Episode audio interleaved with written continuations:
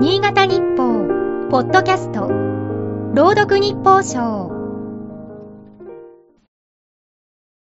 11月27日。本県と同じ短足を岩手県で聞いた。鮭の姿がちっとも見られないのだという。盛岡市街を流れる中津川沿いを案内してもらった時だった。暴れたこともある川だが、今は穏やかに落ち葉を運んでいる。川辺はふかふかの草が多い。誰が置いたのか椅子があって、いくらでも時間を潰せそうだ。人々が橋の上から鮭を探すのが恒例だが、魚影がないので今年は違う。代わりに川沿いを歩く人が目立つようになったという。ニューヨークタイムズ紙が2023年に訪ねるべき世界の52カ所として盛岡を取り上げたからだ。地元の観光関係者にとっても驚きだった。なぜ選ばれたのかよくわからない。戸惑いを口にする人もいる。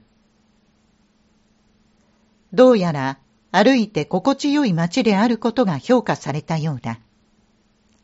確かに歩けば歴史を感じさせる定石の石垣があり、蔵があり、程よい日陰がある。アメリカ史の紹介は、それが観光資源であることに気づく契機になった。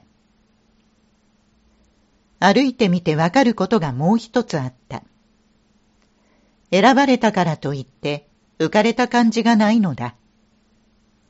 そういえば岩手県出身の大谷翔平選手があれだけ活躍しているのに、あやかった観光宣伝も見かけない。それが県民の性分だと教えてくれる人もいた。盛岡で観光に携わる人によると、あからさまにやるのは品がないし、そもそも派手なことに慣れていない。世界で評価されたことは皆、心の中でこっそり喜んでいるはずという。控えめこそ美しいのだ。その謙虚さが人を引きつけるのかもしれない。